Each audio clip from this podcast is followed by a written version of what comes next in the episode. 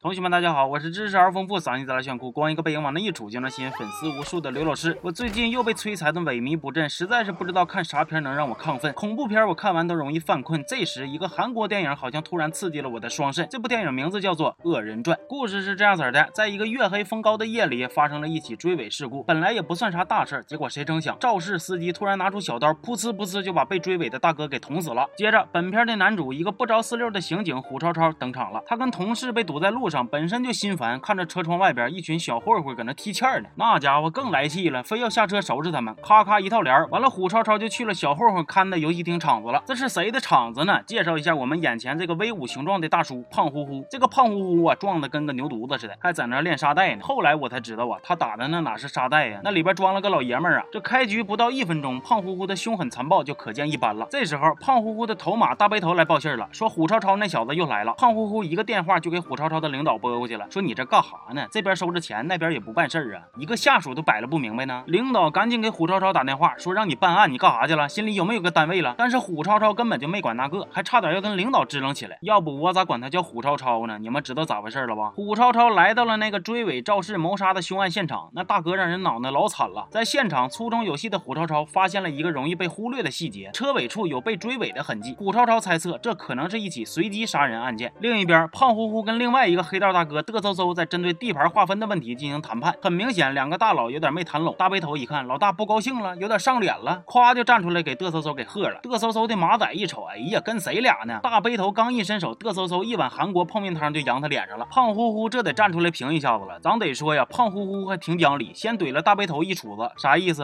我先教育我自己人，你们说不出啥吧？完了把嘚嗖嗖的马仔叫过来，硬生生把他门牙给掰下来扔酒杯里了。嘚嗖嗖这回不嘚瑟了，一口就把泡牙的酒给闷了。镜头回到虎超超那边，他正在警队开会呢。领导搁那一顿操作猛如虎，分析那玩意简直二百五。虎超超都听不下去了，说最近的三起命案应该都是同一个凶手，是连环杀人案，应该合并调查。但是领导根本不信，甚至还对他去查游戏厅的事记仇呢。那边谈判胜利的胖乎乎跟大背头说自己没喝醉，自己开车回去。结果半道胖乎乎车让人怼了。肇事者是谁呢？就是之前那个变态杀人狂。杀人狂还用他轻车熟路的作案手法对胖乎乎发起了猛烈的进攻。但是杀人狂他大意了，这要是别人，估计一分钟不到就推高地了。可是这次。他面对的是壮如牛犊子的胖乎乎啊，这不亚于穿着草鞋打大龙啊！他俩一番纠缠，双方都挂了彩儿。杀人狂一看屠龙是没戏了，驾车逃跑吧，还顺手把胖乎乎给撞飞了才跑的。胖乎乎接受了紧急治疗，大背头带人就去砸嘚嗖嗖的场子，为啥呢？你笨寻思呀？刚跟嘚嗖嗖谈判完，给嘚嗖嗖一顿羞辱，完了前脚刚出门，后脚就让人阴了。你猜这是谁搞的事情？杀人狂那边的情况也不容乐观，要不咋说他是变态杀人狂呢？人家受伤了，在车里拿定数器咔咔就给伤口给定上了。你要换别人，高低嘴里。得咬一双袜子吧？伤口处理好，杀人狂手拿砍刀下车了。寻思我这边做不了屠龙少年，我做个土狗小伙也行啊！奔着狗场里的狗就去了。刚要下刀，看场子的大爷还来送人头了。胖乎乎凭借他多年黑道的经验分析，虽然同行之间才是赤裸裸的仇恨，但是杀人狂应该不是黑道的人。胖乎乎写下了杀人狂的车牌号，找人画了杀人狂的画像，让大背头去调查。虎超超前来慰问，可是胖乎乎对案件是只字不提呀。嘚嗖嗖也来慰问，顺便再来一波羞辱，气得胖乎乎啊脸好像都大了一圈啊。虎超超去跟领导。申请人力协助破案，但是领导根本不想让他插手，更何况案件现在又把胖乎乎给卷进来了。与此同时，杀人狂作案的脚步并没有停止，他无意间听到路人在对着电话那头大喊，言语之中好像是说自己很忙，给孩子过生日有那么重要吗？正是这番话刺激到了杀人狂。杀人狂说：“你不配拥有孩子。”说着把路人给捅死了。杀人之后，他跳上了路人开的卡车，在副驾驶上，杀人狂看到了一个生日蛋糕，他先是愣了一下，随后后便用手抓着把蛋糕吃了。这时，卡车后排的路人的同伴醒了，杀人狂发现之后一顿撕扯，又是一条人命，然后把凶器扔在了路边。胖乎乎作为一个黑道大哥，被人暗算，属实很不光彩，直接影响到他的社会人牌面，间接的影响到了他自己的生意，所以这个仇他必须报。虎超超作为一名人民警察，有惩恶扬善的义务和责任，但是却总被领导在关键时刻撤走。于是他想到了一个骚操作，他去找胖乎乎进行会谈磋商，他们决定互通资源。胖乎乎能够借助警方的指纹和 DNA 信息库，而虎虎超超能够借助胖乎乎的人力财力，并掌握更全面的信息线索。双方大方向是一致的，都是。抓到那个杀人狂，而目的却略有不同。胖乎乎是为了报仇，亲手杀死杀人狂，找回颜面；虎超超则是为了将坏人绳之以法，以免更多无辜的人被伤害。由于这警匪联合的操作属实是太骚了，以防万一，他们还各自留了一手：录音的录音，录像的录像。大背头那边找到了杀人狂遗弃的车和凶器。接着更骚的操作来了，大背头用那个凶器把嘚瑟嗖给捅死了。虎超超知道之后都气坏了，必须得给胖乎乎点颜色了，这是干哈呢？我这边紧着捉拿凶手，你那边还带补刀的。虎超超的心情我们是能够理解的，但体力上的差距，大伙也是有目共睹的。在嘚嗖嗖的葬礼上，杀人狂出现了，他写了张字条递给了嘚嗖嗖的马仔，上面写着：“有人用我的刀杀死了嘚嗖嗖。”递纸条之前还特意给了胖乎乎一道眼神追光。嘚嗖嗖的马仔标是标了点，但是那还能不明白是啥意思吗？马上人就去砸胖乎乎的场子了，最终形成了二打多的局面。一顿连敲带打、连摔带卡的混乱操作中，虎超超超失手把马仔给捅死了。虎超超因此也受了一定的刺激，但是调查还在进行。功夫不负有心人，虎超超查到了更加确切的线索，确定了杀人狂的身份以及他童年受父亲虐待的经历和他大致的活动范围。虎超超通知胖乎乎召集人手去杀人狂的活动区域进行地毯式排查。这里有一个小插曲啊，胖乎乎来到了这片区域，下雨了，遇到了一个放学等公交的女生，没有带雨伞。胖乎乎叼着烟，女生闻到烟味之后一阵咳嗽，胖乎乎竟然不好意思的把烟掐了，然后把自己的伞让给了女生。女生上了公交车，一个镜头扫过，杀人狂就坐在女生的斜后方。晚上，一群人聚在了一起，召开警匪一家亲的动员大会。这时，在新闻里看到，今天一个女孩遇害了，而这个女孩正是等公交的女孩。胖乎乎认出了自己的那把伞，他们坐不住了，全体出动，顺着公交车的线路排查，终于被他们找到了杀人狂的行踪。一场紧张激烈的追车以三车相撞告终，胖乎乎、虎超超以及大背头分头去追。不巧的是，杀人狂被战斗力最弱的大背头撞见了，大背头死在了杀人狂的刀下。胖乎乎顺着血迹找到了一家 KTV，杀人狂挟持了人质，还躲在了包房的厕所里。换一般人会把锁头砸开，换个有实力点的人会把门踹开。可是咱们的胖乎乎选择的是直接把门拱下来，这是金拱门呐！杀人狂被压在门下边，门上边还趴着个胖乎乎，这个场景多少有些羞耻。费了这么大劲儿，终于抓到他了。胖乎乎把杀人狂带到了厂房，准备亲手宰了他。抡起刀正要砍，虎超超直接开车冲进来了，胖乎乎又被撞飞了。要不咋说你虎呢？你闭着眼睛往里开，把他俩一堆撞死咋整啊？那不就一脚油门深浅的事儿吗？虎超超抓完人还不忘来一个回手掏，直接以非法改装贩卖老虎机的理由把胖乎乎给通缉了。胖乎乎一瞅，完了，这胖虎 CP 都是假的呀，童话里都是骗人的呀，把胖乎乎气的脸好像又大了一圈。这边虎超超虽然抓到了杀人狂，可是又一个严峻的问题出现了，警方并没有直接的证据证明他是连环杀手。杀人狂甚至把十个手指头的指纹全磨掉了，法庭上法官也拿他没办法。然而转折来了，胖乎乎出庭作证了。原来胖乎乎出庭前曾见过虎超超，他生气自己被虎超超出卖了，而虎超超劝他去自首。虎超超的手里有胖乎乎承认杀嘚嗖嗖的录音，在这种情况之下，胖乎乎只好选择自首，并出庭指控杀人狂，因为他是杀人狂刀下唯一的幸存者，而双方身上的伤口则是非常有力的证据。还记得前面提到杀人狂写的字条吗？有人用我的刀杀了嘚嗖嗖，而胖乎乎把前面的有人用几个字撕了。大背头已经死了，就算杀人狂临死前想咬胖乎乎一口，胖乎乎也可以把杀嘚嗖嗖的事儿安到大背头身上。就这样，杀人狂最终被判决死刑，而胖乎乎也受到了应有的制裁。我个人觉得呢，这绝对是一部看完让你爽翻的电影。全片都充斥着大量的血腥打斗镜头，拳拳到肉，配合着各种追逐爆破的戏码，简直让人肾上腺素飙升。而整个电影的主题也直接由片名点破，《恶人传》。片中的主要角色可以说没有一个严格意义上的好人。警察为了将坏人绳之以法，目的是好的，但方式却是和黑帮同流合污。当然，其中也有一部分目的是出于升职加薪的考虑。黑帮老大虽然讲兄弟情，道上义气，甚至在某个时刻还有些善良的闪光点，但是仍旧无法掩盖他满身的罪行。电影并没有把黑和白明确的划分，而是通过不经意间的勾勒，画出一块灰色地带。同时，这部电影对人物的刻画是细致且到位的，尤其是对马东锡扮演的黑帮老大胖乎乎的刻画。开头一个简短的拳击的场景，展现出人物的狠辣；一个简单的地伞的场景，展现出人物内心的小柔软。当然了，还必须要承认的是，电影里是存在不少 bug 的。比如说，我觉得最不好接受的就是胖乎乎的体能，简直就是金刚不坏之身了。被车撞飞了没事儿，撞好几次也无所谓；刀捅了没事儿，几天就能生龙活虎的。线儿估计都没拆呢，就又能上战场了。还有虎超超开车冲进厂房的情节，他那是点子正，车头偏一点，直接就把杀人狂一套带走了，还救个毛了。所以如果说呢，你能接受这些设定，顺着思路看，这部电影就真的是一部爽片了。推荐感兴趣的同学亲自去看一下。至于后来，虽然杀人狂被判了死刑，但是我上网一查，好像也基本不会被执行。所以。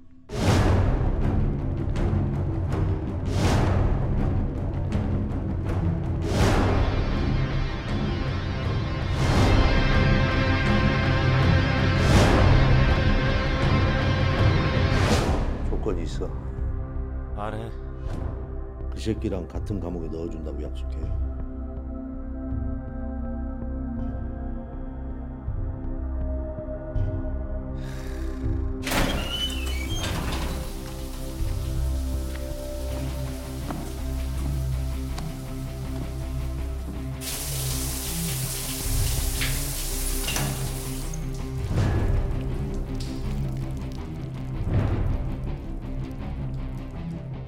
사내 셋이 목숨 걸고 게임을 했는데 끝은 봐야지.